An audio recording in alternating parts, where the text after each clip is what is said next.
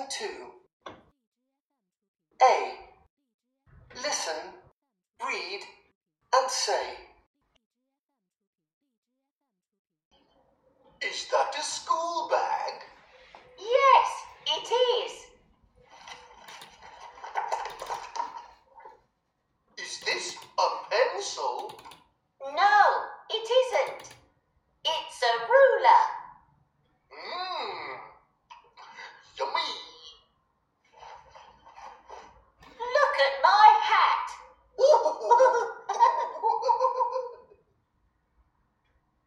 Lesson 2 A. Listen, read, and say. Is that a school bag? Yes, it is. Is this a pencil?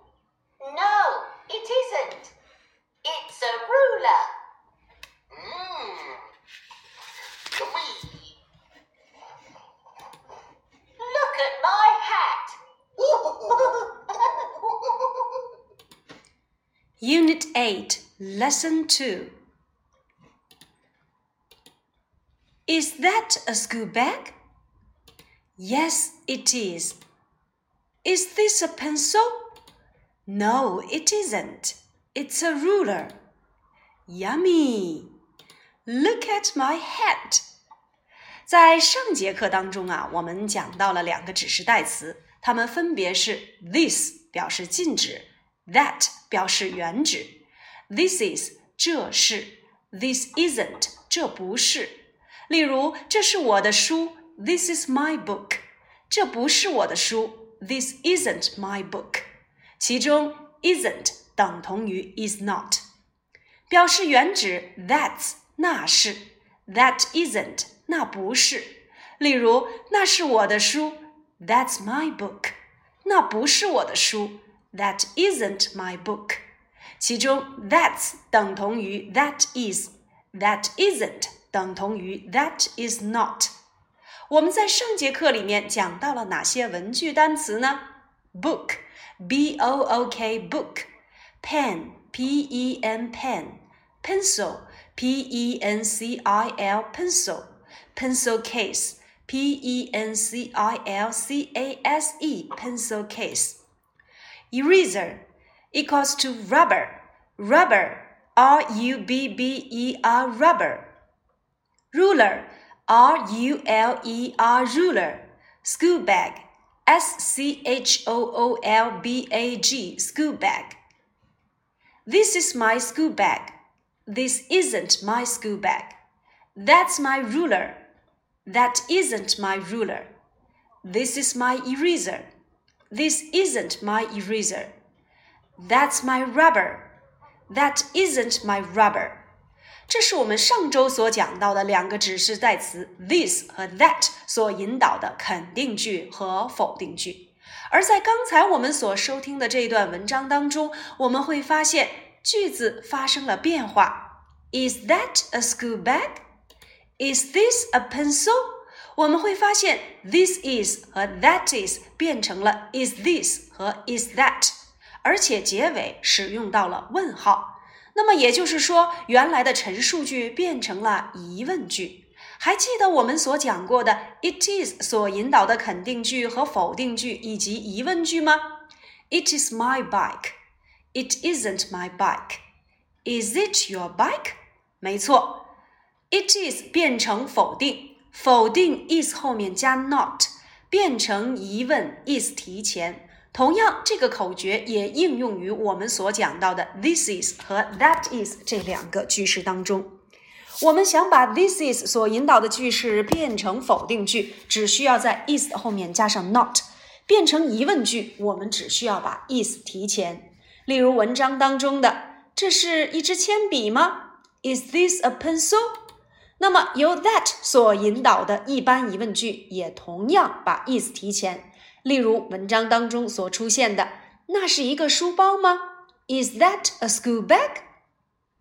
而一般疑问句啊，只有 yes 和 no 这两种回答方式。我们来看正文：Is that a school bag？ Yes, it is. Is this a pencil? No, it isn't. 在这两句话里呀，我们看到了这节课的重点，那就是 is this, is that。这是什么什么吗？Is this？那是什么什么吗？Is that？例如，这是一支铅笔吗？Is this a pencil？那是一支铅笔吗？Is that a pencil？是的，它是。Yes, it is。不，它不是。No, it isn't。回到课文当中来，我们来看这节课的小故事。Is that a school bag？那是一个书包吗？Yes, it is。是的，它是。Is this a pencil？这是一支铅笔吗？No, it isn't. It's a ruler. 不，它不是，它是一把尺子。Yummy，真好吃啊！Look at my hat，看我的帽子。 那我们来看一看这个书包到底是谁的呢？Whose school bag is it? That's my school bag. 那是我的书包。It's red and blue. 它是红色和蓝色相间的。Sorry，对不起。Here you are，给你。Thank you，谢谢。This is your ruler，这是你的尺子。 Sorry，对不起。Here you are，给你。Thank you，谢谢。原来呀，这个书包是 Peg 的。那我们看到了，在询问这个东西或者是那个东西是某人的吗？我们在这节课里面使用到的句式就是 Is this your? Is that your? 那我们可以利用我们在上周所讲到的文具单词进行造句练习。这是你的书吗？Is this your book? 这是你的钢笔吗？Is this your pen? 这是你的铅笔吗？Is this your pencil？这是你的铅笔袋吗？Is this your pencil case？那是你的橡皮吗？Is that your rubber？那是你的尺子吗？Is that your ruler？那是你的书包吗？Is that your school bag？没错，记住我们的口诀： 否定 is 后面加 not，变成疑问 is 提前。要注意的是。is 提前的话，字母 i 要大写。接下来看一看，写一写。这是一个苹果吗？是的，它是。Is this an apple? Yes, it is. 那是一只猴子吗 ？Is that a monkey? 不，它不是。No, it isn't. 这是一只大熊猫吗？Is this a panda？不，它不是。No, it isn't。那是一块橡皮吗？Is that a rubber？是的，它是。Yes, it is。课下， 请你们啊，利用 is this, is that 来进行编故事、编对话练习。你也可以呀，拿出一张纸。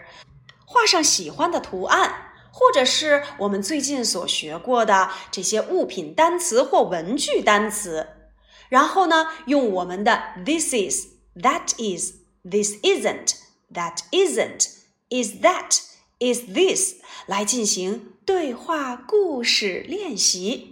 哦，如果你的对话很多，你就可以把它装订成一本小书来给大家做展示哦。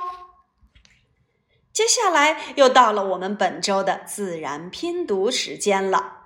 我们在前面讲到了字母 a 和字母 e 的发音，a a a for apple，a a a，a cat a hat，a cat and a hat，dan van dan and a van，Max dad Max and dad，e e e for egg。red leg, yellow leg, red leg, yellow leg. A pen, a hen, a pen and a hen. 那今天呢，我们要来学习字母 i 的发音。前面我们讲到过了，i i i for insect，e e e。 今天呢，我们来看字母 i 的自然拼读。Let's chant. E. Listen and chant. One.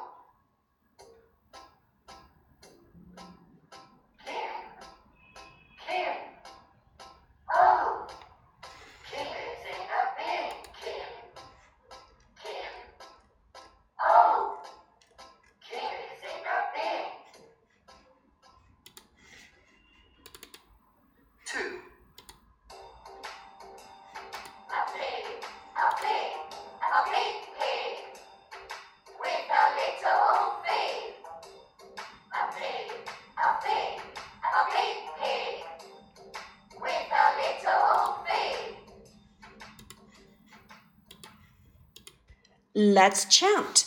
Kim, Kim. Oh, Kim is in a bin. A pig, a fig. A big pig with a little fig.